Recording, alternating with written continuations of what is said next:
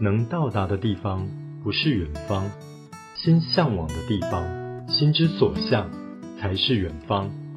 这里是远方快递，无论你在世界的哪个角落，我们都负责为你带来幸福的消息。要收听远方快递或者预约一对一线上服务，请透过微信公众号“嚣张”以及 Podcast“ 远方快递”。我是肖博士。喜欢美食与红酒，曾在国内外大学教书。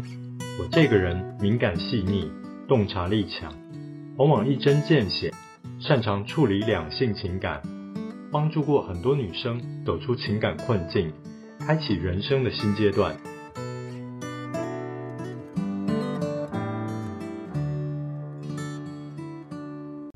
欢迎收听《远方快递》，本期节目由明星国际交流协会赞助播出。这是一个聚集各行各业精英的优质社团，每个月例会一次，吃饭喝酒，联络感情，交换信息。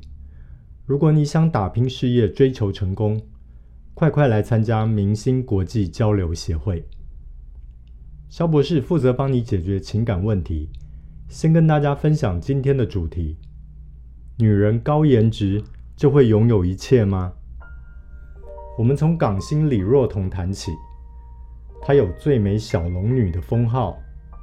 一九九零年踏入演艺圈，主演过《神雕侠侣》《天龙八部》《杨门女将》《女人俱乐部》等影视作品，其中又以一九九五年演出《神雕侠侣》中的小龙女形象深植人心。没错。就是古天乐当杨过的那个版本。出道三十年的他，由于体态保持得宜，真实年龄始终是个谜。他毫不避讳地在微博公开真实年龄，引发网友的讨论。在这里，萧博士先跟大家读一读李若彤五十四岁生日感言全文。今天的我。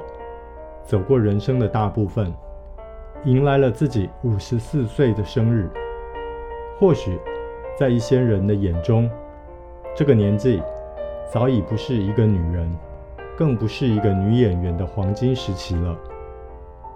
有人觉得，女人年轻时候必须瘦，到了一定年纪，身上又必须有点肉。然而，大家对美的认知不同，其实。无所谓胖瘦，健康即可。对我而言，身上确实必须有肉，但只能是肌肉。常有人说：“你都到了这个年纪了，怎么还不结婚？”我只笑笑，并不反驳。那是因为我始终觉得，理想的婚姻是在对的时间遇到对的人，而不是将就。也有人说什么“美人迟暮，岁月催人老”。他人以为女人三十岁之后巅峰已过。实际上，无论在何时，无论什么年纪，都不应该止步不前。总有我未曾尝试过的，总有我不曾了解过的新鲜事物出现。我们总要保持好奇的活着。人生从来不由他人定义，我们都要好好过。读完了李若彤的文章，萧博士为她感到高兴和欣慰，因为她真的成熟了。相信大家都知道，最美小龙女的感情经历非常坎坷。家境不好的李若彤，长相出众，身材出挑，中学毕业之后。顺利的成为一名空姐，后来被星探发现，因而演出大导演徐克的电影，开启了他的演戏之旅。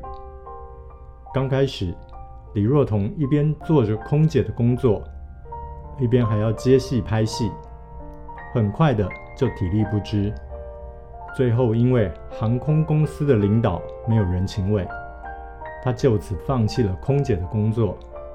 正式进入了娱乐圈。李若彤虽然身为女神，但至今未婚。她在事业巅峰的时候，和圈外比自己大十岁的富商在一起，听从了他的话，退出了娱乐圈，中断了自己的事业。李若彤陪着男友从家财万贯到一度破产，最后是无业的李若彤，让男友拿着自己攒下来的积蓄，陪着男友东山再起。没料到十年后，李若彤竟然被富商男友狠心抛弃，至今单身未婚。无法接受此一打击的李若彤，随即患上了严重的忧郁症。最后，为了转移注意力，再次复出拍戏，才有所好转。她是个活生生的例子：高颜值的女人，不见得就会拥有一切。在台湾有句名言：“投资一定有风险，基金投资有赚有赔，申购前应详阅公开说明书。爱情也是一样，爱情一定有风险，爱情投资有赚有赔，申购前应详阅公开说明书。”萧博士要提醒你，在男女关系里，千万不要失去自己。哪怕对方有钱有闲，女人自己最少需要一份工作，或是被社会认可的技能。等到上了年纪的时候，你才不会枯萎。小龙女能在自己五十四岁的时候写下这么一段人生哲理，可见她的内心依然盛开着青春美丽的花朵。她仍然不愿意将就。这可以鼓舞很多失意的单身女性。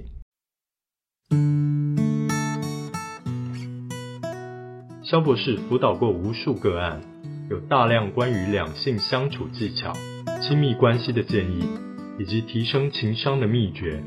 目前，团队正在规划肖博士讲授《提升魅力》七堂课。如果想彻头彻尾的改造自己，报名参加《提升魅力》七堂课。好了，这集的节目就到这里。远方快递很高兴为您服务。想要与肖博士有更多的情感交流，欢迎收听微信公众号“肖张”或者 Podcast“ 远方快递”。